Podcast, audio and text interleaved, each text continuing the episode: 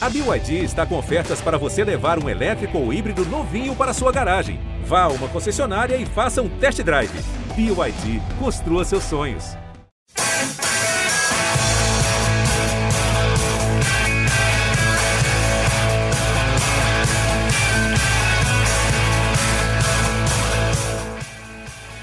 Bom dia para quem é de bom dia, boa tarde para quem é de boa tarde, boa noite para quem é de boa noite. E se você está nos ouvindo de madrugada, boa sorte. Eu sou Eduardo Rodrigues, setorista do São Paulo no GE, e esse é o podcast GE São Paulo número 168. E eu já começo esse programa para vocês, amigos e amigas, dizendo: o São Paulo não é para amadores. Quando a gente acha que teremos aí dias um pouco mais tranquilos depois do término do Campeonato Brasileiro. Tudo vira uma loucura no São Paulo. O São Paulo realmente esse ano está se superando nas suas, é, nas suas, como é que eu posso dizer, né? nas suas é, coisas inesperadas que acontecem. Hoje, nesta sexta-feira, falando aqui, né, logo depois da derrota para o América Mineiro, que o São Paulo terminou aí de forma melancólica o Campeonato Brasileiro na 13 terceira colocação, um áudio vazado de Murici Ramalho dizendo que não permaneceria no São Paulo, nem ele, nem o Rogério Ceni, por conta da bagunça que é o clube, por conta do, da parte financeira que está totalmente comprometida, a falta de reforço para o ano que vem, dizendo ali que se continuasse é, a, coisa ia ser muito difícil no ano que vem, poderia manchar é, a, a, reputação dele, cansar a mente do Murici Ramalho, então ele decidiu sair. Fala, Vladimir. E aí, beleza? É. Sufoco, né, Vladimir? Puta que eu pariu, entendeu? A torcida ajudou pra caralho de novo, entendeu? Só que é o seguinte, cara. São Paulo não pode estar tá nessa merda que tá. É uma merda. E não vai ter perspectiva, sabe?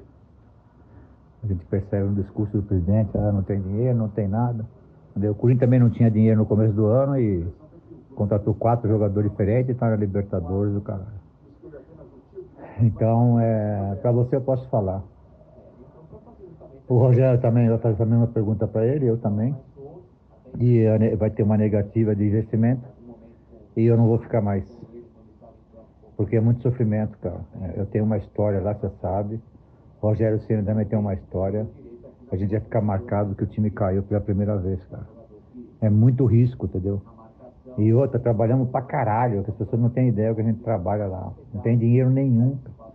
Então não dá, né, cara? vou continuar sofrendo, continuar vendo meu time nessa merda. Entendeu? Torcida puta e com razão. Apesar que torceu pra caralho antes. Não dá, cara. Entendeu? Torcida, torcida lá no Flamizada foi cobrar e eu fui um dos caras que pus minha cara lá, meu. Então, é, isso eu posso te falar. Ah, a gente vai ter uma conversa, acho que amanhã ou depois.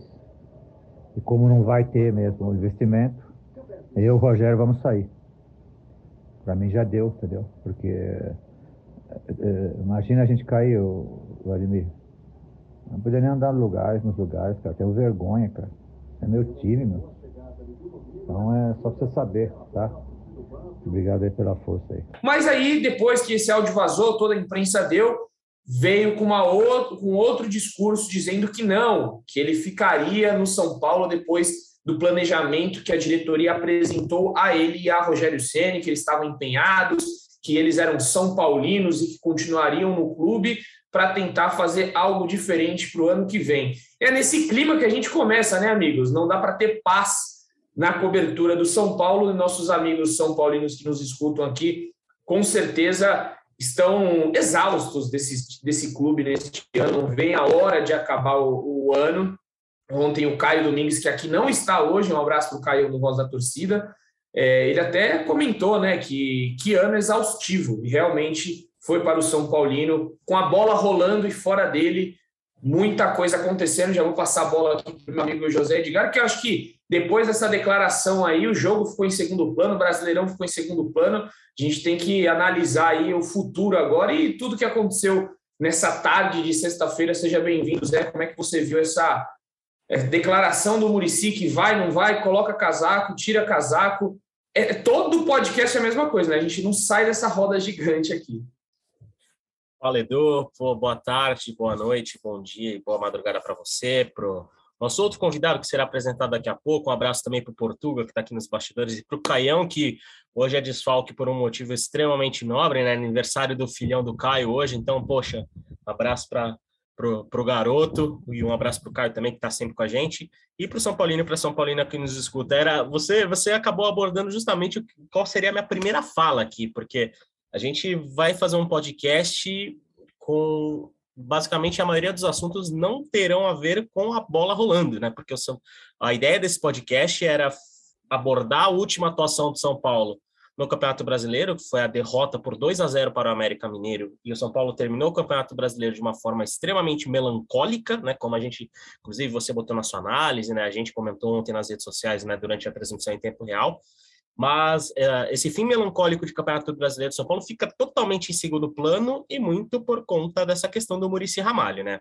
Havia grande expectativa sobre esta sexta-feira, já que até o próprio Rogério, na entrevista coletiva de ontem, disse que hoje haveria uma reunião, e já houve essa reunião, né? Tanto o Rogério como o Murici já se reuniram com a diretoria do São Paulo é, no, CT, no CT da Barra Funda, e houve esse áudio vazado no Murici que dá para soar diversas interpretações, né?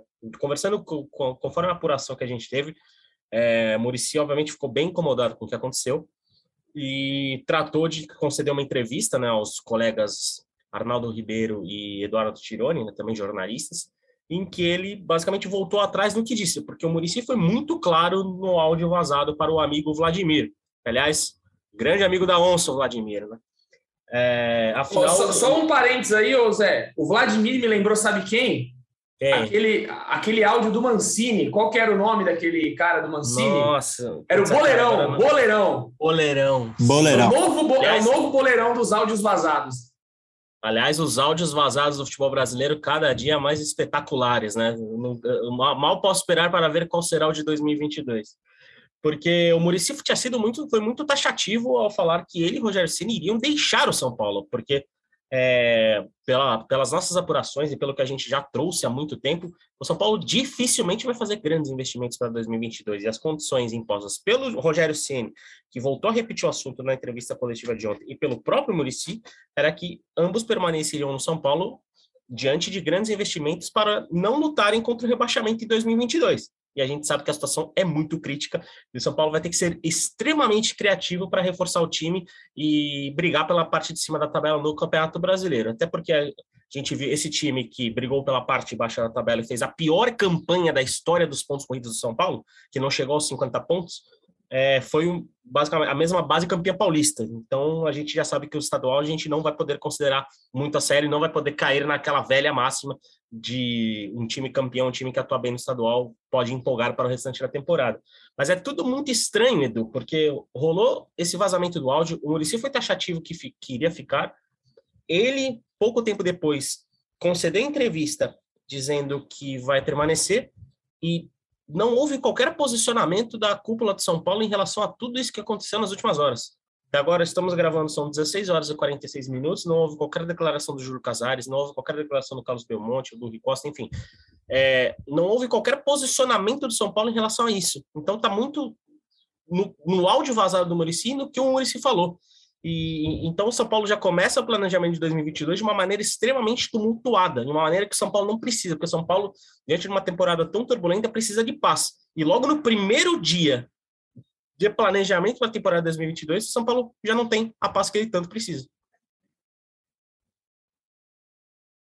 Exato, Zé. Bom ponto levantado por você aí que eu não tinha nem tocado e realmente né, um posicionamento da diretoria é algo bem assustador, assim, né? Porque foi um, um grande rolo, né? Vamos dizer assim, que aconteceu. E aí eles colocam o Murici para falar numa live é, com os jornalistas, né? Os competentíssimos Arnaldo e Tirone. É, mas não, é, não foi numa não foi um pronunciamento oficial do clube, né? Foi através de um meio de comunicação. Claro que é super válido também, mas acaba se tornando um pouco estranho ali pelo, por tudo que aconteceu no dia, né? Então, acho que mais do que justo, talvez uma entrevista coletiva. É, eu lembro bem quando aconteceu, no caso do Daniel Alves, né? Quando foi a rescisão do contrato, Exato. ligaram a câmera ali e teve uma entrevista coletiva. Então, acho que nada mais justo. Olha, realmente aconteceu isso, fazer as pressas ali, ó, os repórteres podem fazer algumas perguntas ou um pronunciamento. Acho que faltou tato nesse. É mais um caso, né, de falta de tato aí da, da direção. E detalhe, antes de você passar a bola para o nosso próximo convidado, que não comparando, mas já comparando também, né? É, obviamente a situação do Rogério Ceni em relação à continuidade dele, ele mesmo deixou em dúvida ontem na entrevista coletiva novamente e não houve qualquer posicionamento em relação a esse, eh, aos membros da diretoria que a gente falou. Só que, por exemplo, no Corinthians havia uma, diríamos, uma dúvida em relação à continuidade do Silvinho. Acabou o jogo contra o Juventude, Roberto de Andrade, que é diretor, diretor do clube, disse, ó, oh, o Silvinho vai ficar. Acabou o jogo do Santos na Vila Belmiro contra o Cuiabá, o Edu Dracena foi, falou, Carilli vai ficar para 2022. E até agora o São Paulo não se posicionou se o Rogério vai continuar ou não para 2022. Então, é, é, e o São Paulo tem que, diante de todos os problemas financeiros, né, diante de todo o problema estrutural, enfim, que a gente já bateu tanta vez na, na tecla, o São Paulo precisa ser criativo e precisa se antecipar. E o São Paulo já está começando atrasado, pelo menos publicamente falando. É isso, é isso. Perfeito, Zé. Estou é, contigo nessa. E vou passar aqui, eu não digo nem que ele é convidado, né? Ele já é nosso aqui, porque. A camisa tá 10 é a faixa, né? Estou em casa. Felipe, Felipe Ruiz Praz, entrar na discussão aí também, para é, o Praz, que você acompanhou pela manhã, né? Estava junto aí também, é, apurando coisas para a TV e tal. É, como é que você viu tudo isso aí? Eu sei que você tem algumas opiniões sempre fortes, sempre muito boas, então dê, dê, dê o seu panorama aí de como é que você viu. Seja bem-vindo mais uma vez. Grande Edu, bom dia, boa tarde, boa noite para você, para o Zé, grande Zé. Caião, que não está aqui hoje, né? Nosso grande Caio e por Portuga, que está nos, nos bastidores aqui. Eu acho que dois pontos são fundamentais para a gente abordar desse áudio que vazou do município. É, com certeza todo torcedor São Paulino já ouviu esse áudio, né? Ou, ou, a grande maioria da torcida já ouviu. O Murici faz críticas à diretoria atual do São Paulo. Ele fala assim: é, não tinha dinheiro no começo dessa temporada, mas como estava na Libertadores, trouxeram quatro nomes. Ou seja, algo bem problemático. A diretoria, inclusive, que ele próprio fazia parte, ou seja, ele ajudou a contratar esses jogadores em que no áudio ele chega a criticar ali, ele chega a falar que não entende como que não tinha dinheiro e trouxeram esses caras e agora precisa trazer de novo. Então, assim, eu acho que você entra num conflito de interesses muito grande, muito grande quando você tem um áudio vazado em que você critica é, o ambiente ali, a situação do time em que você está trabalhando, em que você é um dos envolvidos. Então, é, é, é um pormenor muito importante que eu acho que, que tem que ser debatido. E o segundo ponto é, é o não posicionamento que o Zé falou. É, isso vem de tempos, né? Eu acho que o São Paulo há algum tempo não se posiciona quando deveria se posicionar. E aí eu lembro da matéria que o próprio Zé soltou sobre o Arboleda, o empresário do Arboleda, é, é, falando ali que o São Paulo não estava é, é, agindo e poderia perder o jogador. O São Paulo não se posicionou. Aí a gente lembra que os empresários do Benítez e do Orejuela cobraram publicamente para os jogadores atuarem. O São Paulo não se posicionou. Então, assim, são vários os momentos dessa temporada que o São Paulo deveria ter se posicionado. O São Paulo deveria ter vindo como instituição, é, como clube, e ter falado, ó, oh, aconteceu isso ou aconteceu aquilo, estamos agindo. Essa do Murici é mais uma delas. Por mais que internamente foi resolvido, o Paulo deveria ter vindo, então, e explicado, falado, ó, oh, o Murici é, se posicionou dessa forma, a gente acha que não, não, foi tão legal, mas ele é um cara com uma história muito grande no São Paulo, então ele vai continuar aqui vai fazer parte do planejamento de 2022 com o Rogério. É, o Rogério já há duas coletivas, pós-jogo com o Juventude, pós-jogo com o América, deixa inúmeras questões no ar, coletivas extremamente subjetivas, que nós da imprensa começamos a especular, porque porque é, em nenhum momento ele foi é, é, é, é, sincero e direto no que ele vai fazer. E o São Paulo não, não foi atrás dele, não quis saber, falou que na reapresentação iria acontecer, que é, que é o dia de hoje, que é essa sexta-feira que estamos gravando o podcast, que, como o Zé bem falou, seria o primeiro dia é, é, do São Paulo montar um planejamento para a próxima temporada e começou do jeito que começou, tendo talvez o principal nome é, é da parte administrativa, que é o Murici Ramalho, pelo menos o mais identificado com a torcida, é, tendo falado o que falou no áudio, palavras fortes, duras é, e, que, e que pesam internamente contra o próprio trabalho dele, contra pessoas ali que trabalham com ele. Então, acho que são pontos que a gente tem que debater, viu, Edu? A forma como o Murici expôs a própria gestão em que ele faz parte. Isso é muito complicado. É, exatamente, até brinquei antes aqui em off, né? Como é que você é, é, continua numa empresa que você expõe tudo é, de errado que tem, né? O seu chefe que está ali, você fala mal do seu chefe, querendo ou não, e você continua na empresa. Então, é um áudio, claro, né? É, o, o Murici tem um poder de ídolo muito grande ali para você é, mexer no Murici, para você contestar o Murici com tudo que ele ganhou, é difícil. Ele tem uma, uma voz ativa muito grande. Só que é alarmante esse áudio, né? Ele expõe muita coisa de errada que a gente que cobre o dia a dia do clube, a gente sabe, a gente conhece, a gente vem publicando há tempos aí tudo que vem de errado acontecendo no clube, só que uma grande parcela da torcida não conhece. Você expor isso é muito pesado. Então, acho que é um áudio que vai com certeza mexer muito ali no Morumbi. Na, os conselheiros com certeza devem estar alvoroçados uma hora dessa. É, pelo que eu soube, né? Conversei com uma pessoa logo depois que o, que o Murici falou, e ela disse: olha, esse áudio pegou a gente de surpresa e realmente virou um rebuliço aqui dentro. É, todo mundo parecia é, a formiga sem a, sem a rainha, todo mundo louco assim. E o que, que a gente faz? Tem um filme, né? Que todo mundo sai louco assim na rua, não sabe o que faz. Era mais ou menos hoje o CT da Barra Funda, depois que o áudio é, vazou. E, e, muita gente que eu mandei, né? Pessoas ali da diretoria, pessoas de contato, de convívio com o Murici, é, a gente acabou, nós da imprensa avisamos do áudio, né? Porque muita gente não tinha visto ainda, a hora que viram, foi uma loucura, mas eu acho que isso tem que ser colocado em pauta, né? Como isso pode afetar é, a, a, relação ali agora, Murici, Rogério Ceni, como permanecer com um clima agradável depois de tudo isso.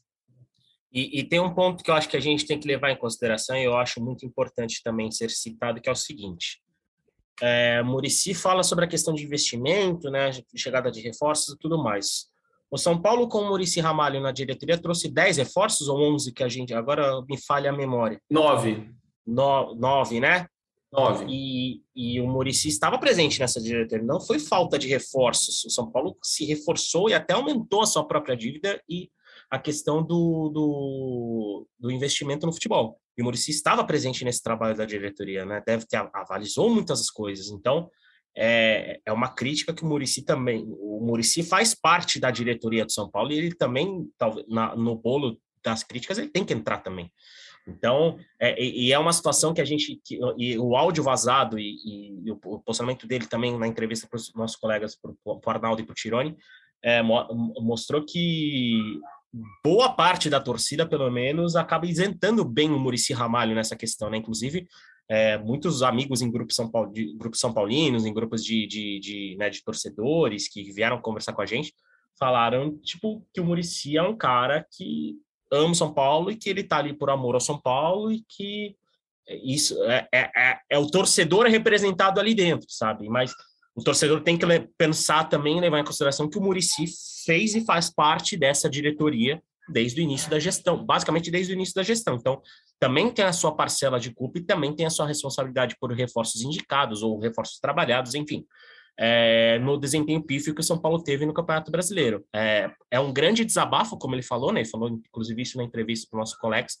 mas também tem que levar em consideração que o Murici faz parte e fez parte do trabalho da diretoria de São Paulo em 2021 em cima disso, Zé, me parece que é um momento em que os grandes nomes do São Paulo percebem é, é, a situação do clube, o buraco em que o São Paulo está, e aí eles com, começam a querer é, é, limpar um pouco o nome com a torcida.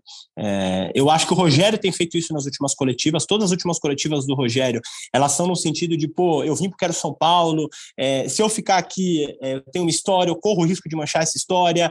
o próprio Murici sabe a ligação, como você falou, sabe o afinco que a torcida tem por ele.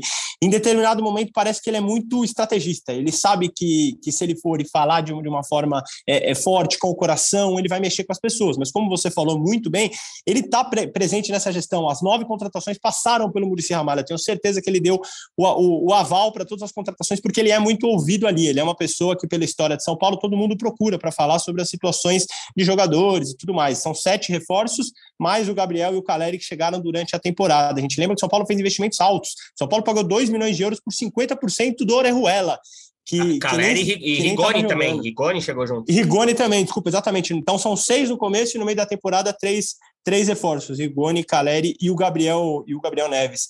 Então, assim, o Murici ele faz parte dessa gestão. É, ele faz parte. É, às vezes as pessoas, elas na emoção, elas se esquecem que lembram muito mais do ídolo do São Paulo, o tricampeão brasileiro, esquecem que é um nome que fez parte de tudo isso que o São Paulo viveu em 2021. Evidentemente que o São Paulo já era um clube com uma dívida muito grande, que é difícil de trabalhar com essa dívida. Agora, escolhas de jogadores, apostas, contratações, tudo isso o Murici também está envolvido, né? Não, sem dúvida, sem dúvida alguma. É, eu acho que é perfeito isso, né? O Murici participou é, de todo essa, esse planejamento. Acho que vocês foram perfeitos na, na ponderação que vocês fizeram, porque, querendo ou não, ele avalizou todo mundo, né? E assim, é, eu acho que o, o, Rogério, tanto o Rogério quanto o Murici, eles têm, têm percebido a força que eles têm em cada discurso que eles dão. Então, eles aparecem ali na, na frente da câmera e vai falar, pô, é, eu posso falar o que eu quiser aqui, porque vai dar uma chacoalhada nessa diretoria. Eu, eu entendo perfeitamente o, o que eles, eles tentam fazer nessa, nessa abordagem aí. O, o, o desde quando ele chegou, na verdade, ele vem fazendo isso, né? Não é nenhuma novidade o que vem acontecendo. Agora, me espanta o Murici, exatamente por conta disso. É um cara que é da diretoria, que muitas vezes nas contratações ele falou: não, estamos contratando jogadores é, porque a gente analisou. É, na, na, na, própria contratação do Crespo, né, ele disse lá: fizemos não sei quantas entrevistas com o Crespo, é, então avaliamos ele muito bem. Enfim, é uma coisa que é, é bem complicada é, da gente entender do Murici, mas vamos ver o, o, as cenas dos próximos capítulos porque o fato é que o planejamento de, de, de 2022 começou, e aí tem uma coisa que eu queria debater com vocês, né? É, pelo que a gente apurou aí, a gente soltou até uma matéria hoje, que é a austeridade versus os gastos. Tem uma ala que quer gastar e tem uma outra ala que quer segurar o dinheiro. Queria saber de vocês aí, qual, qual que tem que ser a, o planejamento do São Paulo se vocês fossem presidente, aí se vocês mandassem alguma coisa no clube, começando com o Zé? Acha que tem que ser austeridade ou tem que gastar mesmo, Zé? Olha, para mim, eu acho que austeridade é, é uma das, das palavras que deveriam guiar o São Paulo, porque o São Paulo é um clube perto do caos financeiro, se não já está no caos financeiro. E não adianta nada gastar milhões, gastar mal. Acho que o prazo, inclusive, por exemplo, já citou a questão do Orejuela que foi o reforço mais caro de São Paulo na temporada e talvez seja um dos reforços que menos atuou em campo, sei lá, com exceção ao Bruno Rodrigues, que já nem faz parte mais do elenco, né, que ficou alguns meses ali e já foi, já foi tirado do, do elenco, foi negociado com o futebol português. Então, é, o São Paulo precisa mapear muito bem o mercado, e o São Paulo já foi muito bom nisso, do famoso bom e barato. O time tricampeão no mundo do São Paulo, o time tricampeão da Libertadores, foi muito pensado, foi muito bem investido, com nomes que não tinham grande é, relevância, diríamos, grande protuberância no futebol nacional. O São Paulo foi lá, apostou, apostou é, bem menos do que, por exemplo, até comparando na época, né, na época tinha o Corinthians da MSI, né, que contratou o Tevez por 20 milhões de, de, de, de dólares, e o São Paulo foi pensando jogadores de, de, até em fim de contrato e construir um time que sim, foi simplesmente tricampeão do mundo. Então, o São Paulo precisa saber onde vai gastar o dinheiro. Então, não adianta é, é, é, querer reforços muito é, milionários e tudo mais. Tem que trabalhar e trabalhar bem, porque não tem mais margem de erro. A margem de erro que o São Paulo teria foi a temporada 2021, em que o time chegou na penúltima rodada do Campeonato Brasileiro com chance de ser rebaixado. E talvez só não, não tenha sido rebaixado porque justamente venceu na, na, na penúltima rodada e mais algum outro ponto ali. Então, São Paulo, é, a, a, bandeira da austeridade não tem que ser uma bandeira, é, é mais uma necessidade mesmo do, do clube, porque é, investimentos milionários e houve investimentos milionários em 2021, como a gente falou do Orejuela, como a gente vai falar do próprio Rigoni, que em 2022 ele vai começar a ser pago, pelos, que o São Paulo vai começar a pagá-lo em 2022. Lembrando que também esse é um ponto fundamental. O São Paulo já tem 2022 comprometido financeiramente. Então, acho que a austeridade, mais do que uma bandeira e um caminho a seguir, é uma necessidade que o São Paulo tem. É, não foi muito que o discurso do Murici para o Arnaldo e para o Tirone, né? Ele disse ali que conversou, o planejamento animou, mas enfim, é, eu chamei aqui, né, para entrar nesse debate com a gente, Marcelo Prado, ele não pôde entrar antes, estava trabalhando, né, ali na, na redação, mas entrou agora aqui o Guinho, seja bem-vindo, Guinho, faz tempo que você não aparece, porque acho que o momento pede, o Caio não está aqui hoje, mas o Guinho sempre tem opiniões fortes aí, a gente já debateu sobre é, todo esse caso que aconteceu do Murici, o áudio vazado, é, tudo que aconteceu nessa tarde. Queria saber sua opinião, Ninho. Como é que você vê isso para a continuidade do São Paulo? Como é que é, tem clima para continuar depois de um áudio vazado desse? E como é que você analisou todo esse caso aí, o áudio vazado? Depois ele vai no Adalto no Tirone é, para dizer que é, vai continuar, ele e o Ceni vão continuar. Queria saber a sua opinião. Seja bem-vindo, meu amigo. Ô, meus queridos, como vocês vão? Tudo bem? Desculpa não ter entrado no início, mas é que tá uma correria aqui. Cara, vamos dividir em partes, tá? Eu acho assim, uh, me surpreende muito a postura do Ceni. Uh, o Ceni assumiu dia, se eu não estiver enganado, vocês me corrigem, dia 16 de outubro, contra o Ceará. Jogo no Morumbi. Isso. Aí ele dá entrevista para o nosso pequeno gigante André Hernan e fala que só aceitou porque era o São Paulo. Uma atitude louvável, acho que perfeito ali, foi perfeito. Só que dia 16 de outubro, todo mundo, eu, você, o Zé, a torcida do São Paulo, a mídia esportiva, o tiozinho do cachorro quente, o vendedor de sorvete, o cara que vende a, a tag do Sem Parar, qualquer pessoa, velho, sabia que o São Paulo está quebrado, que o São Paulo está em estado pré-falido, que não há dinheiro para nada, que o time é esse e que a meta era salvar do rebaixamento. Tá muito claro isso. Quem não pensava assim vive no mundo do Contrifalda, vive no mundo do Casares, vive no mundo do Belmonte. Que eles têm um mundo particular, onde eles são ótimos dirigentes, onde as coisas dão certo. Que na vida real são uma tragédia. Dois meses depois, um pouquinho mais, dois meses e meio, ele muda o discurso. Eu queria entender por que, que ele mudou o discurso. Aonde ele foi enganado? Porque, assim, em 2017, quando ele assumiu que ele foi usado pelo Leco, isso também já foi muito bem dito por todos nós, ali sacanearam com ele, porque ele assumiu, ó, você vai ter um time com a base de garotos e você não vai poder ter grandes contratações. Mas ele tinha o Neres, mas ele tinha o Luiz Araújo, ele tinha um time ali que ele conseguiria meter uma correria e fazer um time bom. De repente começou a vender todo mundo. Vendeu o Neres, vendeu o Luiz Araújo, vendeu o Thiago Mendes, que era o cara que ele adorava, que ele gosta muito. Deixaram ele na roubada. Dessa vez não, estava muito claro qual é a situação do São Paulo. É, o que, que ele pensa? Assim, cara, tem um time para ter um time para ser campeão, cara, só Flamengo, Palmeiras, Atlético Mineiro Talvez o Corinthians agora, com esses caras que chegaram ali, o Corinthians tinha uma defesa boa, chegou muito cara bom no meio campo, tal, vai trazendo centroavante. No mais, cara, é tudo gente do mesmo, tudo time do mesmo nível, cara. Então assim, cara, não precisa fazer muita coisa para fazer um trabalho decente, pegar sexto lugar uma pré-libertadores. Não precisa de muita coisa, cara. O Diniz, com muito menos, muito menos. E olha que vocês todos sabem as, as restrições que eu tenho ao trabalho do Diniz. Mas o Diniz, com muito menos, fez muito mais. Entendeu? Então, assim, me preocupa. O que, que o Rogério quer? Ele quer afago? Ele quer, tipo, por favor, não saia, que você é nossa referência. Cara, assim, cara, na boa. Referência. O cara é ídolo, tem uma história de 26 anos. Tipo, cara, quem. A história do Rogério como jogador é absurda, poderosa, incrível, imaculada. Ninguém vai mexer nunca como para mim não mexe a história do Raí, tá? Não é porque o Raí foi um péssimo dirigente que arranha 0,01% do que ele fez como jogador. Mas assim, cara, o trabalho do Rogério como treinador no São Paulo é ruim, como treinador, tá, gente? Estou referindo como treinador, tá? O Ney Franco tem, mais, tem um trabalho melhor que o Rogério no São Paulo. O Diniz tem trabalho melhor que o Rogério no São Paulo.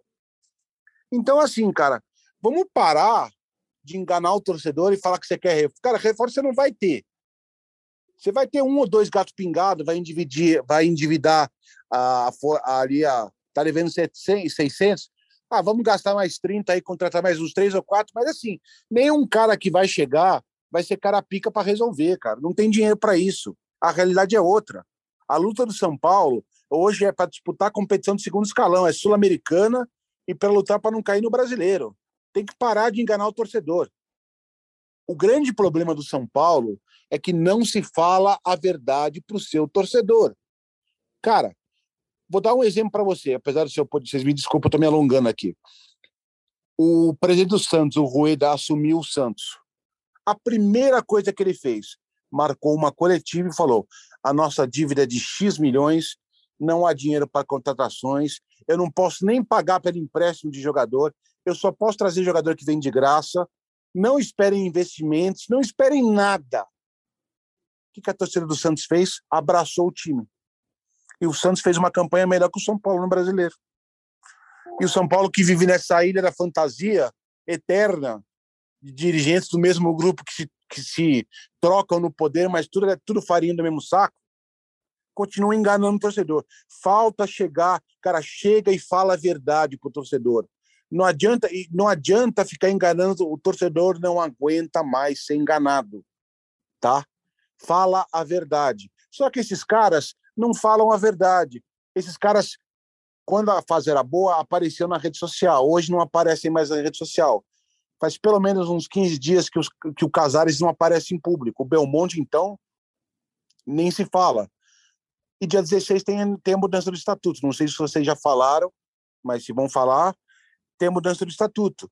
Que se aprovarem, e vai ser aprovado, porque o Conselho do São Paulo é formado pelo tio da Botia, o tio da Sinuca, o tio da lanchonete, é esses caras que decidem o futuro do da São Paulo. sauna. O tio da sauna, são esses caras. Esses caras vão mudar um estatuto do São Paulo, ou seja, não adianta, cara, não tem milagre. A curto prazo não tem milagre. É infelizmente essa a situação do São Paulo. Mas assim, eu acho que o Rogério tinha que adotar uma outra postura, não essa que ele está adotando. Concordo plenamente. A gente falou aqui já em outros podcasts, né? Eu, cheguei a citar que eu acho que deveria realmente fazer isso que o Rueda fez no Santos, e não só no discurso, tem que ser a, na prática, né? Tem na que fazer, prática, tem claro. que falar, tem que falar e fazer. Não temos dinheiro e perfeito. Coloquei até no meu Twitter hoje que o Rogério já chegou sabendo da situação e agora ficar pedindo reforço é jogar na conta da diretoria. Se ele vai mal no ano que vem, ele fala: galera, pedi reforço, não tive reforço, então não, vou cons não consigo fazer esse time andar. E me desculpa, mas esse elenco do São Paulo não é fraco. Eu acho um time que tem jogadores bons ali, que se você conseguir, como o Diniz gostava de, de falar, né? É, tinha uma palavra que ele usava, eu não vou lembrar agora, mas é que é, faz o jogador crescer de rendimento, igual ele fez com o Brenner, igual ele fez com o Luciano, igual ele fez com o Léo na zaga, que você consegue sim fazer um time bom com esse São Paulo. Pô, Cara, tem Miranda, tem Caleri. O que, que, mudou do time do Diniz para cá? Quem que o Diniz perdeu? Perdeu o Brenner, né? né? Rigoni, o Brenner, apenas. É, a gente falou, foram, foram nove reforços na temporada. Então, o teoricamente, você teria foram nove reforços. Teoricamente, você teria que ter melhorado o time, não piorado. O Diniz, Exato. com muito menos, o time brigou pelo título, perdeu ou não, e são outros fatores. Aí você contratou nove e o time terminou em 15, 14, lutando para não cair até a penúltima rodada, como o Zé falou. Tem alguma coisa muito errada, cara. Tem errado. O Sara com o Diniz é, se reinventou. Eu acho que assim, o, o, o Rogério Ceni, se ele quer ser um, um, treinador de elite que sonha com seleção brasileira, igual muita gente coloca que um dia ele pode ser o técnico da seleção, ele tem que saber se reinventar com, a, com as peças que ele tem. Agora, você ir lá e falar que quer reforço é fácil, né? Joga na mão da diretoria. Dirigir, mas... o, dirigir o Flamengo é fácil, amigo. Até eu dirijo. O Renato Gaúcho é, já diria, assim, mas aí chegou fácil. É, exatamente. aí também, aí também Não, mas, mas enfim. Eu, eu acho, só para encerrar esse assunto de reforço, eu acho que eu, a gente, eu inclusive já bati na tecla algumas vezes nesse podcast que eu vejo o elenco de São Paulo como um elenco um pouco desequilibrado.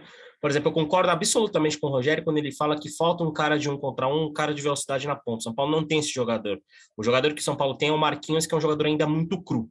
Mas é aquela coisa, você não, você como um bom treinador, você para ser um bom treinador, você precisa se adaptar muito aos elencos que você acaba recebendo, porque não dá para todo elenco de equipes que você vai dirigir ser exatamente igual, ter exatamente jogadores com as mesmas características que vão fazer você ter um bom time. E o Rogério consegue, ele deveria conseguir com esse elenco de São Paulo fazer o São Paulo jogar mais, assim como o Crespo também, né, deveria fazer o São Paulo jogar mais, tanto que o Crespo perdeu emprego.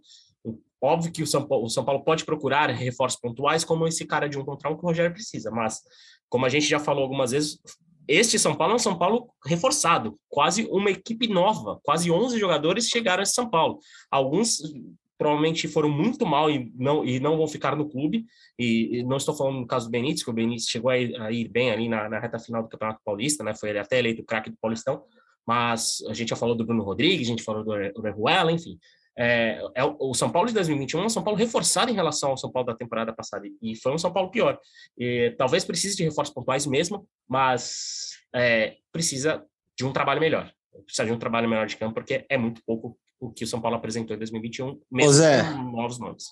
Em cima disso que você falou, estamos fazendo uma retrospectiva sobre o ano do São Paulo, que inclusive o Guinho aqui também vai nos ajudar. É, comecei, a, comecei a ver muito material antigo. Sabe qual era o discurso no Seleção Sport TV é, na semana em que o Brasileirão ia começar? Que o São Paulo brigaria pelo título. O São Paulo era indicado, junto com mais quatro equipes, a brigar pelo título. Então, como que uma equipe que brigaria pelo título do Campeonato Brasileiro agora já não presta mais, já não serve e, e não vai conseguir fazer um 2022 bom? É claro que o São Paulo tem alguns problemas de elenco, eu também acho que tem. Só que ainda é um time muito competitivo e, digo mais, ainda é um time para brigar por meio de tabela para cima no Campeonato Brasileiro. Então, acho que não para ser campeão, acho que a gente. O Paulistão iludiu. O Paulistão iludiu não precisa de muito para pegar uma pré-Libertadores, gente. Exato, Gui. Eu acho que não, o, o estadual iludiu, mas é um time bom ainda, né? E digo mais, se a, a, diretoria tinha desculpa de que o time não teve férias, de que o time se desgastou, de que o time não tava, é, deu 110% e estava muito cansado, pô, era só ela chegar agora e falar, gente, vamos ter férias, a gente acredita nesse elenco aqui, a gente vai brigar lá em cima. Eles não acreditavam tanto no elenco, agora não acredita mais no elenco? Porque ele falou que o começo trágico no Brasileirão era culpa do, do Paulistão, Copa do Mundo Paulistão. É o mesmo elenco. Agora já não serve mais? É um Pô, planejamento um referendado por eles, né? Pois é, o Murici disse hoje, disse hoje que o São Paulo volta aos treinos dia 10 de janeiro, né? Que vai ser no dia 10, uma segunda-feira, no CT da Barra Funda. Eles não vão para Cotia dessa vez, vai todo mundo ficar aqui no CT. Conforme um site CT... chamado G.Globo antecipou. E aí ele, enfim, agora vai ter férias, vai ter um monte de coisa, vai ter pré-temporada, e eles não acreditam no elenco que eles têm. Fica um pouco difícil mas, cara, esse discurso, né? Mas sabe qual é o problema? O planeja já começa errado o planejamento, tá? Vamos pegar o início, o início da dessa dessa diretoria encabeçada por Júlio Casares, tá? Uh, o São Paulo lutava pelo título brasileiro, não havia problemas no elenco, tá tudo certo, time voando, Claramente não se gostava, essa diretoria atual não gostava do Pássaro, que era amado pelos jogadores. Os jogadores amavam o Pássaro. Cara, já começou errado quando essa diretoria quis interferir no que estava sendo feito no ano passado. Muito da queda já teve a ver com isso. Aí depois, aí degringolou no brasileiro, mandaram o Diniz embora, trouxeram o Crespo chegaram para o Crespo e falaram assim: ó, a nossa chance de ganhar um título é o Paulista. Precisamos transformar o Paulista numa Copa do Mundo. Aí jogou o time titular, tudo que é jogo, aí o caramba, vamos, ganhou o Paulista. Cara, por que, que não acabou? Você falou isso agora, Edu. Acabou o Paulista, ó, tá no começo ainda ali e tal, ó, uma semana de férias para todo mundo, dez dias ali e tal, em uma escala ali, sai três agora, sai três depois tal. Por que, que não planeja, não faz uma coisa desse? Pô, o Abel no Palmeiras, cara. O Palmeiras jogou, ganhou a Libertadores. Ele jogou a primeira fase do Paulista com o time inteiro. Foi metralhado. E desculpa o termo, cagou pra metralha. Entendeu? Cara, tem que parar. De... O problema no São Paulo é que o planejamento é feito por amadores, cara. Amadores. Não é cara que entende do riscado. Com todo respeito. Cara, eu, não, eu nem conheço o Belmonte, cara, tá? Mas assim, o que credencia o Belmonte a ser um grande diretor de futebol? Alguém me explica isso? Pelo amor, eu queria entender. Porque alguém vai ver que alguém sabe alguma coisa que eu não sei. Entendeu? Aí você vai escutar o áudio do Murici, que eu vi a matéria no GE. Globo, diz que o Belmonte é um cara incansável. Sabe? Pô, alguém já ouviu aí a voz do Rui Costa? O que pensa o Rui é, Costa? Sumido Ninguém sabe nada, cara. Ninguém sabe nada. É não sabe nem o que faz. Ninguém sabe o que faz, cara. Como não se sabia, por exemplo, e é o problema que vem de sempre, né? O que o Lugano fazia na diretoria do Leco, é tudo assim, cara.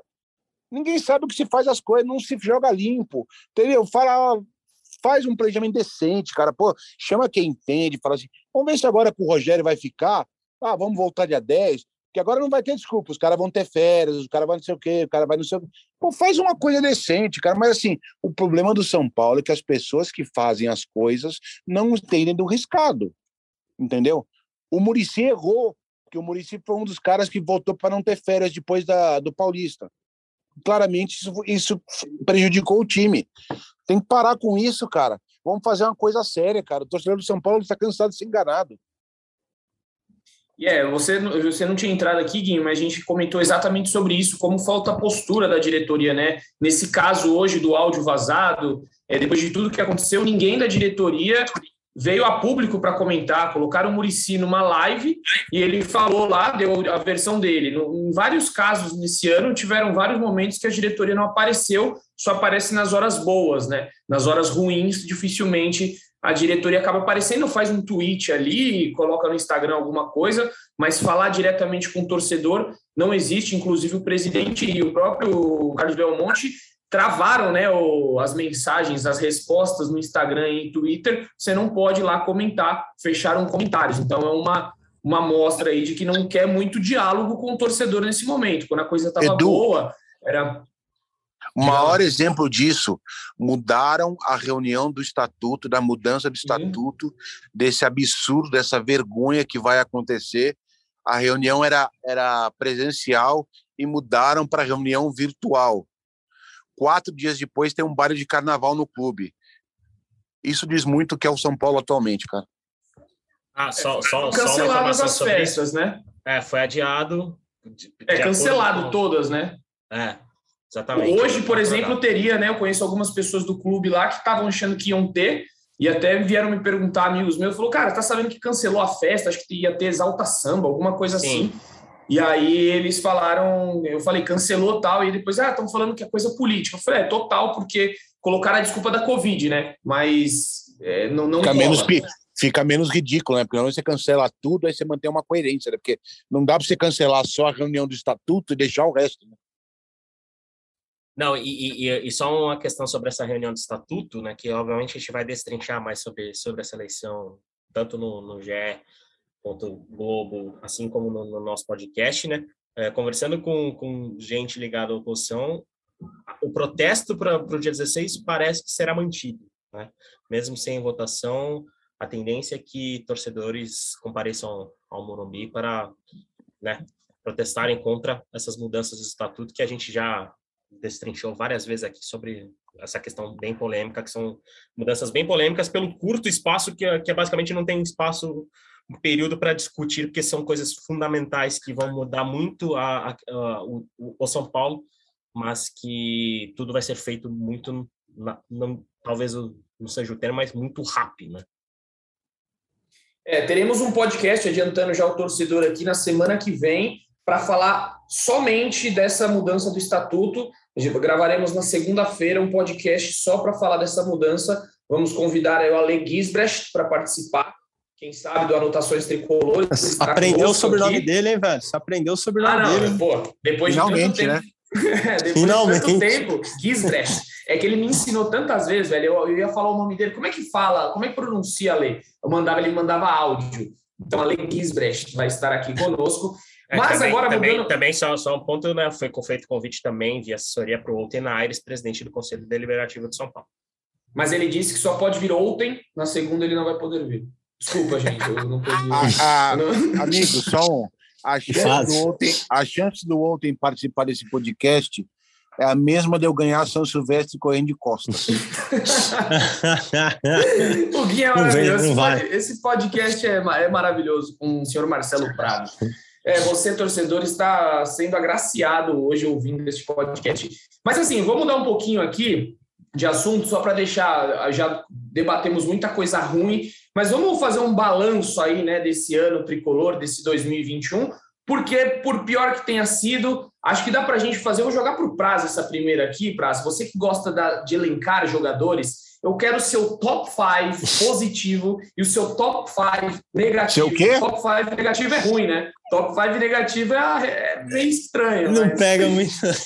É, mas vamos bem. lá. Primeiro, eu quero que você coloque aí, Praz, no ano, na temporada, né? Porque o ano é, teve ah. a final do Brasileirão do ano passado. Os cinco melhores jogadores, na sua opinião, do São Paulo, eu já tenho os meus aqui, os cinco melhores, os cinco piores que eu ainda não decidi, mas já passo aos amigos aí, Guinho e Zé também, para começar a pensar. Mas primeiro você, Prazo, vou colocar você nessa roubada. Nessa, nessa se surpreendendo, vou ter que correr agora para é, pensar. É, retrospectiva, não é só coisa, não é só coisa ruim também política, né? Vamos dar uma acalmada, daqui a pouco a gente volta com um debate mais forte, mais acalorado. Mas para a gente dar uma respirada aqui, para o torcedor pensar aí também, você que está em casa nos ouvindo, pense nos seus cinco positivos, os seus cinco negativos. Vai lá, Praz, pode Vamos lá. começar. Os cinco Como positivos não... Não, é, não, é, tão difícil assim. É né? mais fácil. Tiveram, né? acho me... que só cinco mesmo se destacaram no time, não teve mais que isso esse ano. Então vamos lá, vamos começar pelos cinco positivos. Você sabe que eu não fico no muro. Então, primeiro colocaria o Luciano, e aí acho que cabe até um simbolismo do que ele representa para esse time. Ele fez o gol que decretou o título do Paulistão, fez o gol que decretou que o São Paulo não cairia para a segunda divisão. Acho que quando ele joga, é um jogador que dá um ânimo diferente. É, acabou perdendo alguns jogos na temporada por lesão de novo, mas acho que pela representatividade do gol do título, do gol que tirou o São Paulo é, é, de uma possibilidade de rebaixamento, eu iria de Luciano como primeiro, iria de Arboleda Arboleda como segundo. Para mim, o que o Arboleda jogou nessa temporada é um absurdo, principalmente do meio para o fim. É, é, muito impressionante. Colocaria o Luan como terceiro aí. Acho que o Luan foi um jogador regular o tempo todo. O aproveitamento de São Paulo é um com ele e um sem ele. É, mais uma vez, se mostrou um jogador fundamental. É, vamos lá, Luciano, Arboleda, Luan. Aí fico com Miranda e Rigoni aí. É, colocaria o Rigoni em quarto.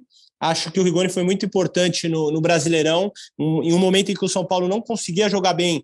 É, o São Paulo foi extremamente dependente do Rigoni. Muitos pontos que o São Paulo conquistou foram por conta do Rigoni, é, e aí ele caiu de rendimento na reta final, nos últimos jogos ali, mas ele foi muito importante durante um momento em que o São Paulo não jogava bem no Brasileiro, então iria como Rigoni em quarto e o Miranda em quinto. Acho que o Miranda fez belos jogos na temporada, acho que só não está mais, mais acima na lista porque caiu um pouco de rendimento no meio da temporada, fez jogos bem ruins mas, mas ainda assim fez uma temporada honesta, Miranda.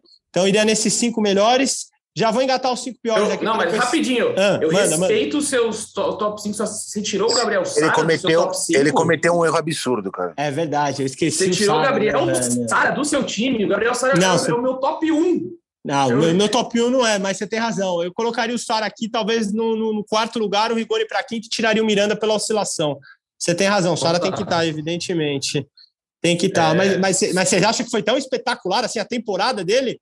Eu acho que ele evoluiu muito ah, A temporada de ninguém no São Paulo foi espetacular, né? Mas a gente tá é, falando é, você o melhor ali. O melhor. O Luciano também não teve uma temporada espetacular, teve uma lesão aí, um monte de lesão. Eu não, eu não coloco. Enfim, daqui a pouco eu falo a minha, depois a gente debate. Termina o seu Boa. top 5. Top 5 então, negativo. Adorei. Arredondando. Top 5 negativo. Ah, foi uma puta ideia. Você, você é um cara com ideia. ideia.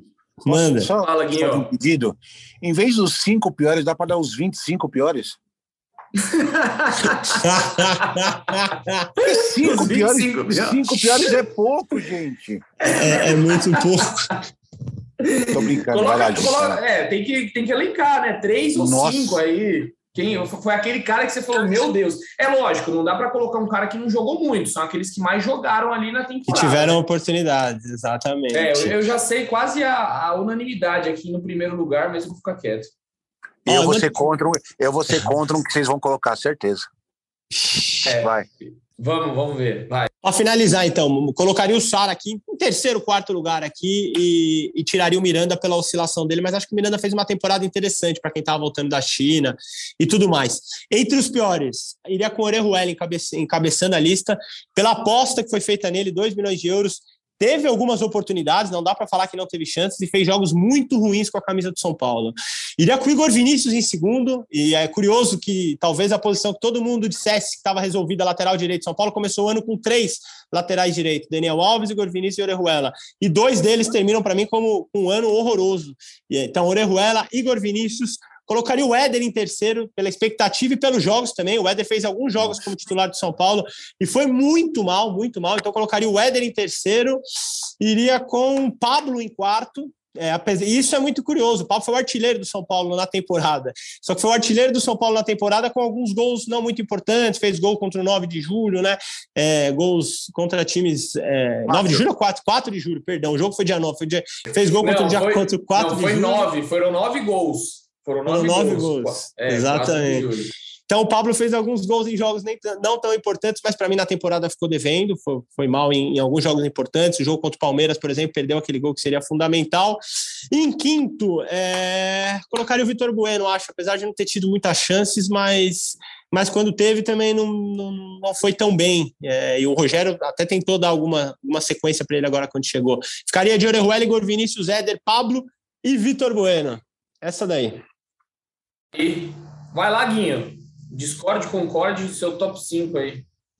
Eu, eu, é assim, o Luciano, se você pegar a temporada do Luciano, a temporada, a temporada no geral do Luciano foi ruim, muito tempo machucado.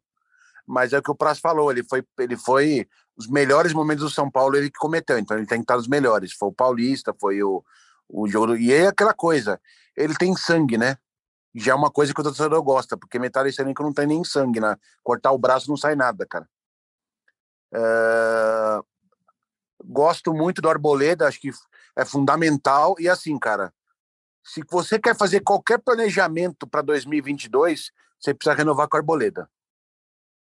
Porque o Arboleda, o Arboleda é tão bom, mas tão bom nesse time do São Paulo, que ele eleva, ele eleva o nível do Miranda. O Miranda oscilou muito esse ano, voltou da China, normal, tal, mas assim, o Arboleda precisa ficar. Gabriel Sara uh, não manteve o nível da época do Diniz, mas dos garotos foi o melhor. Uh, vamos lá. Rigoni, porque se não fosse o Rigoni, os gols que o Rigoni fez, o momento, aquele período lá que o Rigoni teve com o Crespo, a, a coisa tinha desandado, apesar de ser. Quantos eu falei aí? Falei quatro, né? É... Luan. Luan, concordo. Uh, um time com ele é outro time sem ele. Cinco piores, cara. Nossa senhora, velho. Aí você vai gastar. Vou te, vou, vou te, falar que eu tô fazendo minha lista aqui, tá difícil, tá complicado. Porque o Éder eu não vou Cara, assim, o Éder eu não vou colocar como cinco piores, cara, porque, na boa, eu tinha zero expectativa sobre ele. Não tinha nenhuma expectativa sobre ele. Eu acho assim, Orejuela, pelo que custou, 13 milhões no Orejuela era caso para cair o Morumbi. O Igor Vinícius, que assim, eu nem acho, é curioso isso, eu nem acho o Igor Vinícius tão ruim assim. Só que ele tem um problema muito sério, ele tem medo. E aí, meu filho, se você tem medo, você não faz as jogadas. Ele só faz o trivial. Só falta ele levantar uma plaquinha e falar, pelo amor de Deus, não toque para mim em campo. Terceiro, isso para mim acho que é a grande decepção do ano, Igor Gomes. Uh, jogou muito com o Diniz, uh, muito. Uh, era um cara que o São Paulo via como um ativo de para ganhar aí de 8 a 10 milhões de euros. Hoje eu não vejo ninguém que possa pagar isso nele. Não justifica. Eu acho que muito da muito do que mostra o trabalho do Rogério e a campanha do São Paulo no Brasileiro é o fato do Igor Gomes ter sido titular em todos os jogos com o Rogério. Uh, o Pablo, o Pablo, cara, o Pablo é assim, cara o Pablo não tem mais ambiente para ficar no São Paulo. Não adianta. Não adianta. O Pablo pode fazer seis gols numa partida. No jogo seguinte ele vai perder um e a torcida vai querer matar ele. Não há mais ambiente para o Pablo ficar. Então é um dos caras que ganha muito. Você tem que fazer uma troca, buscar aí, de repente uma troca como foi Luciano e Everton, tal. Tenta uma troca com o Pablo aí com alguém. Cara, o último, tem tanta gente, cara. O Vitor Bueno é irritante, mas não foi pior. Ah, meu Deus. Thiago Volpe eu não acho que está entre os piores, apesar de ter sido é, ter tido uma participação decisiva nas eliminações. Eu acho que ele teve momentos bons também. O Reinaldo eu não coloco entre os piores, porque ele é o maior assistente do, do, do elenco. Um cara que dá 11 assistências no ano não pode ser tão ruim assim. Embora talvez entenda quem defenda que acabou o ciclo dele no São Paulo. Vamos botar o Vitor Bueno, vai, cara. Porque o Vitor Bueno é aquele cara que. É, ele, como diria minha mãe, minha mãe, quando dava bronca em mim quando era criança, cara, ela falava assim: é, você quer que o mundo, acabe, que o mundo acabe em barranco para morrer encostado. É o Vitor Bueno, cara. O Vitor Bueno já teve diversas chances para mostrar rendimento, para ganhar um espaço no time, e ele não corre, ele não se doa, ele não tá nem aí, cara. Ah, tá bom, não tá bom. Acho que é muito isso aí, cara. Boa, boa, gostei, gostei, Guinho. Colocou Igor Gomes, uma surpresa na, no negócio, não tá muito bom. E para finalizar, finalizar não, né? O meu eu vou falar depois rapidinho, que eu tenho uma surpresa aqui, mas é, faça a sua. Bom, vamos lá. Começa, começamos pelo bom ou pelo ruim? Pelo você, bom, né? Você, é, você que manda também, se você quiser dar a pior notícia primeiro, a melhor notícia depois. Então, eu vou dar a pior notícia primeiro, porque eu acho que, com todo Boa. respeito ao prazo e alguém, eu acho que vocês esqueceram de um nome que não está mais no São Paulo, mas para mim, inclusive, ele abre a lista dos piores de 2021 do São Paulo ah, tudo o que se, aconteceu. Se você falar o mesmo que o meu. Ah, era Vai de Daniel, é. Vai de Daniel. Daniel por isso que eu falei, ah, mas não, uma surpresa, achei que ninguém ia lembrar. No campo não foi. Eu, eu pensei, quando eu estava fazendo a lista dos cinco, eu pensei, mas no campo o Daniel não foi entre os piores, na minha então, então, opinião. Mas, mas, é que pelo pacote, né? Eu acho que pelo pacote, tá pelo pacote, né? Exatamente. Pode assim ser. como a gente, por exemplo, analisa o Orejuela também muito pelo pacote de custar, né, o que custou. Isso, o Orejuela vai terminar a temporada com, menos, com um pouco mais de 10 jogos, se é que teve 10 jogos. Né? Não, é, não é um corte muito grande, embora ele tenha ido muito mal quando foi. Tanto que o Orejuela aparece logo em segundo para mim. Pablo em terceiro, né? É, também concordo que, apesar de ser o artilheiro de São Paulo, é, lances muito marcantes acabaram com o clima dele no clube. Eu concordo muito com o Gui em relação a isso.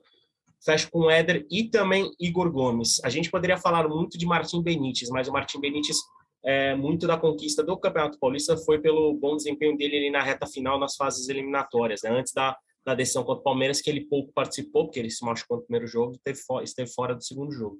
Mas o Igor Gomes, Não. até pelo, Diga, diga, Só diga. um comentário, eh, você falou do Daniel Alves, isso fica me lembrando a falta de planejamento do São Paulo, que a gente criticou que tem que melhorar o planejamento, assim, o São Paulo gastava, ou fingia que pagava, enfim, um milhão e meio de reais para o Daniel Alves por mês, né?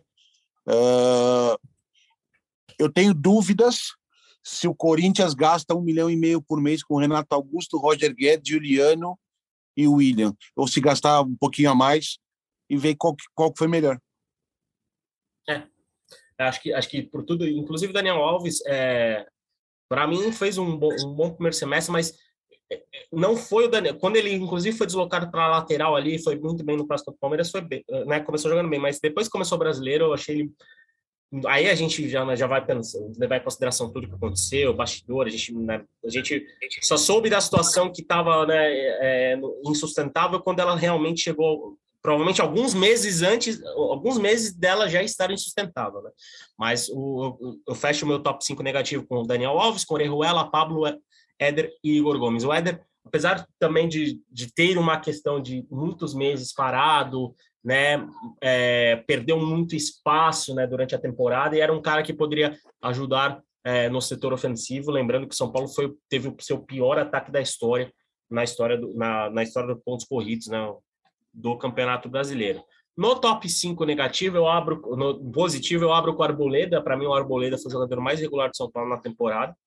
É, foi o melhor jogador de São Paulo no Campeonato Brasileiro e São Paulo tem que e deve fazer todo o esforço possível para renovar com ele.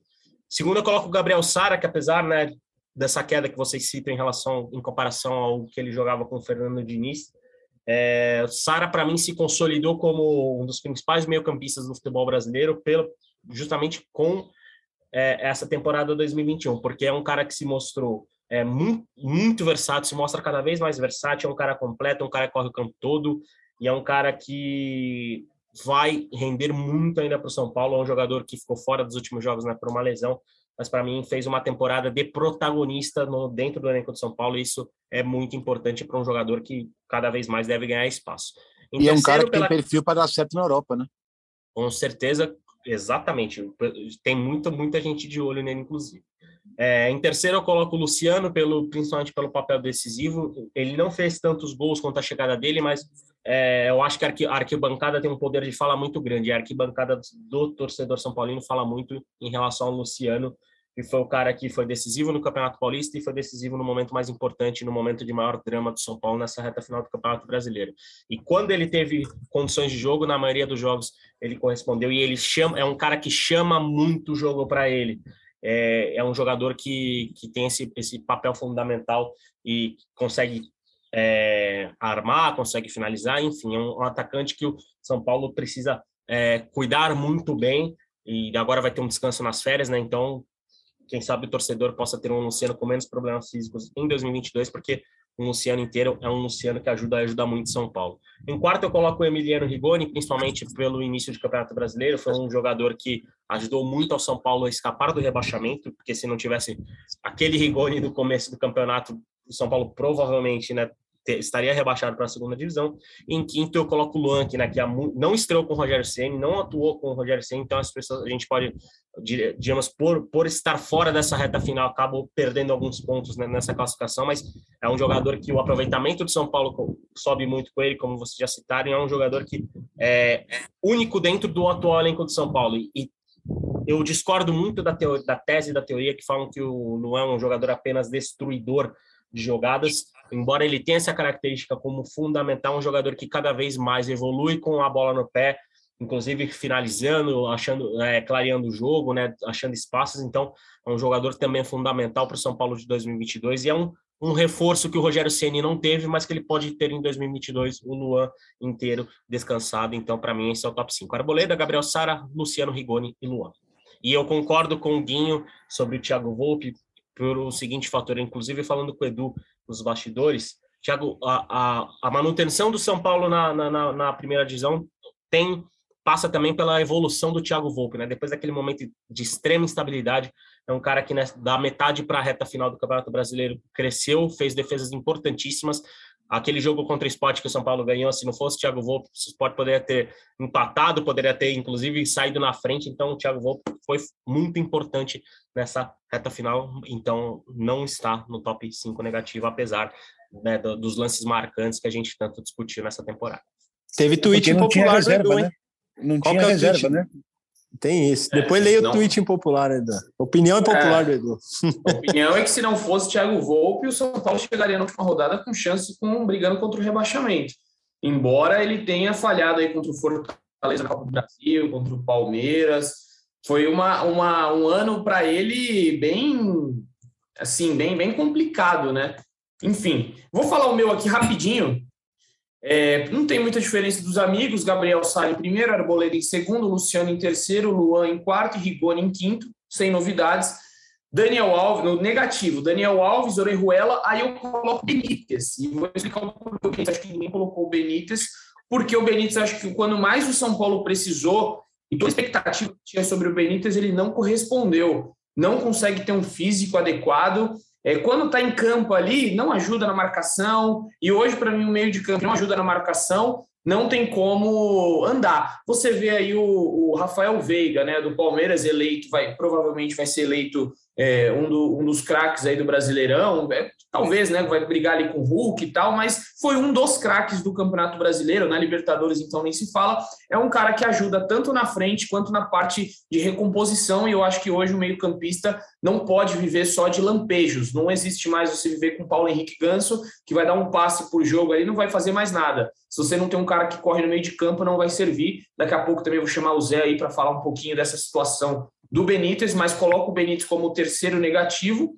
o Pablo como quarto e o Igor Gomes como quinto, fazendo uma ressalva para o Thiago Volpe, que ele fez uma força enorme para entrar ali junto com o Igor Gomes como quinto. Eu deixaria ele como sexto. Se tivesse um sexto colocado, seria o Thiago Volpe, mais pelas é, atuações que ele teve na Libertadores e na Copa do Brasil, porque no Campeonato Brasileiro ele foi muito bem e foi algo que, que, que comprometeu o São Paulo de alguma forma.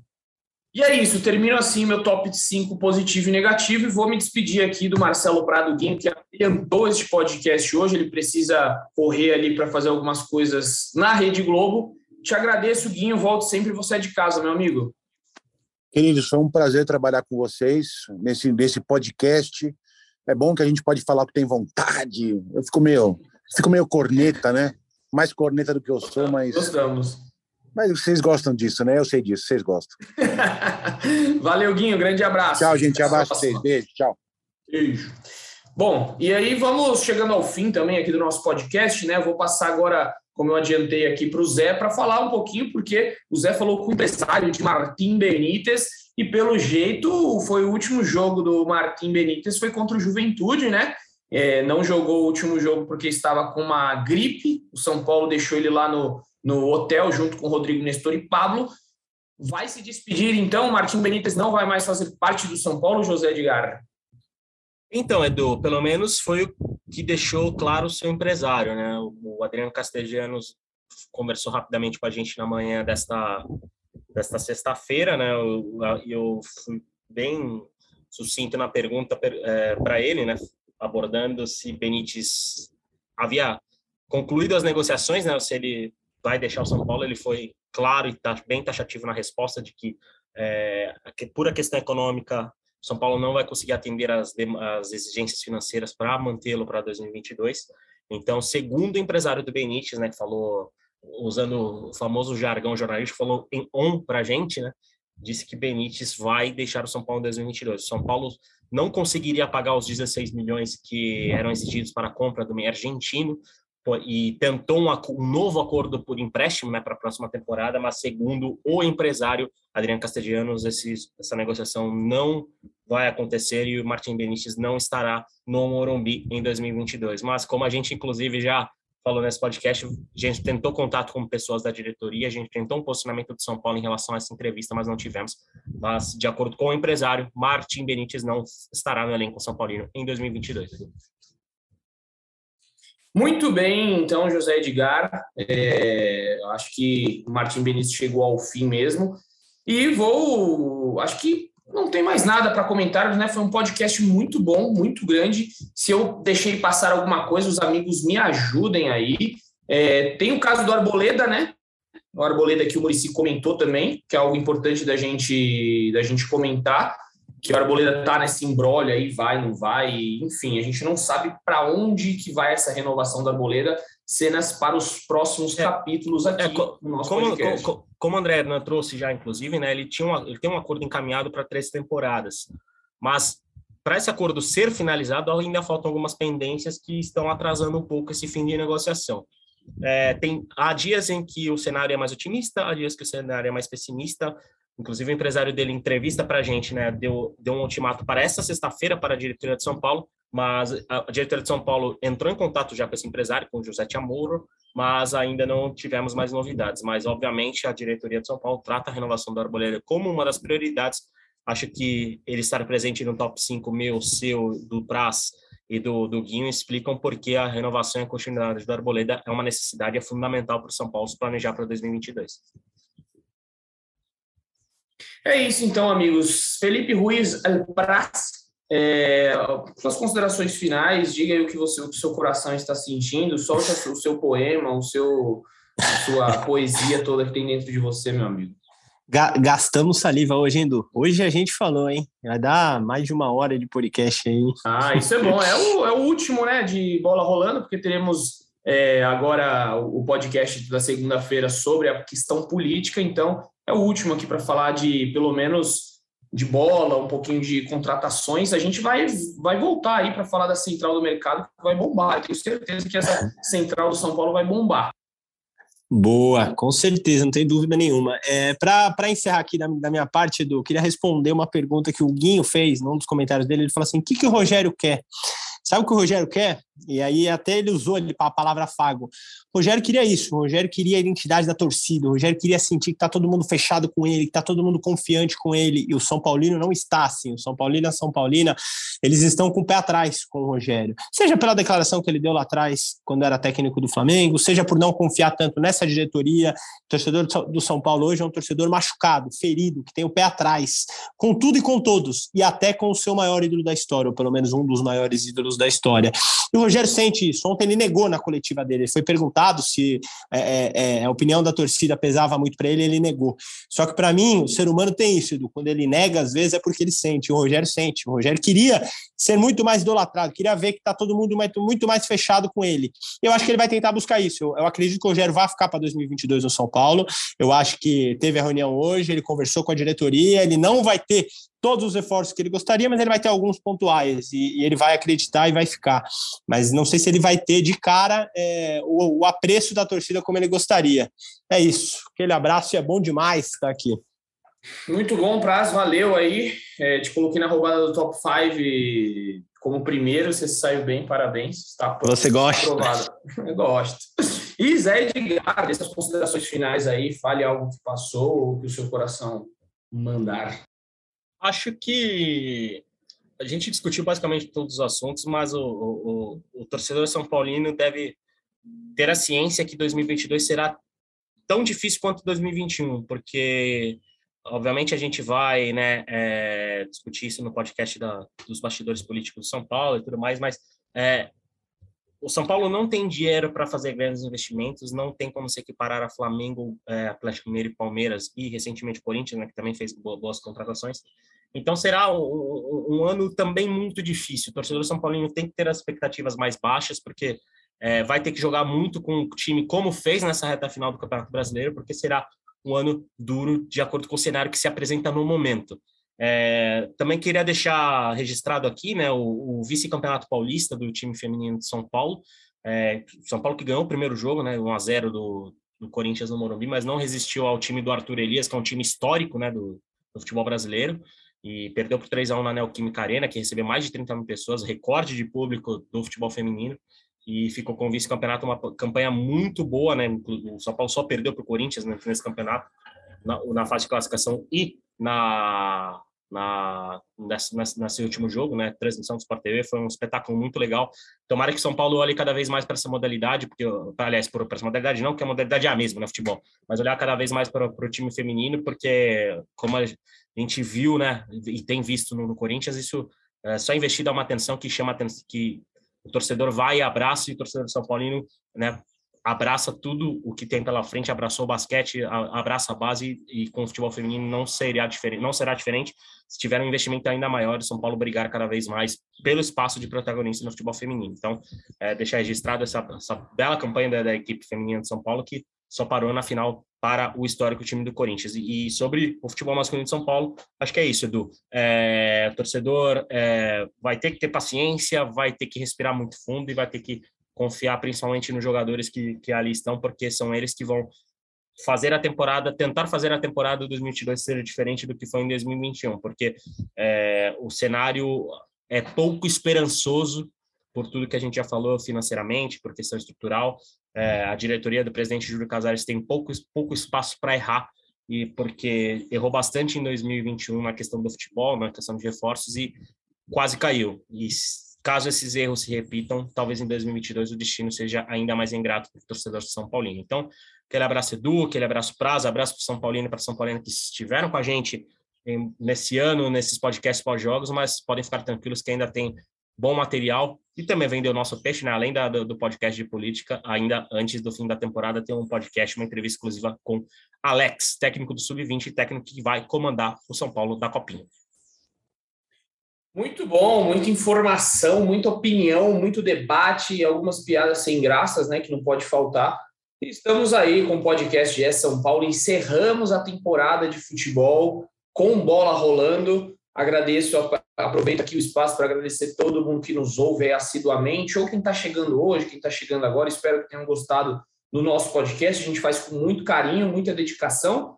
Não à toa que estamos aqui há mais de uma hora falando porque realmente o papo, a resenha sempre é muito boa. Contamos com, contamos com vocês aí para as próximas. E continuamos aí, né? Muita gente pergunta quando amigos que não, não são muito do jornalismo falam, ah, mas agora que acabou o campeonato, você não tem mais trabalho, né? Dá para vir aqui tomar uma cerveja, falar agora que começa muita coisa a acontecer, que é saída, é chegada, é, coisas internas, como vocês viram hoje, essa daí do Murici do Sene. Então, muita coisa vai rolar. Continuem ligados no GE, continuem ligados aqui no podcast, em todas as plataformas da Globo, porque tem muita notícia assim do tricolor durante dezembro, começo de janeiro. E estaremos aqui firmes e fortes para trazer todas as informações para vocês. Beleza, amigos? Obrigado pela audiência, obrigado pela companhia. Nós vamos ficando por aqui com aquele jargão do saudoso, né? Porque já virou saudoso, Leandro Canônico. Um beijo no coração e um abraço na alma de cada um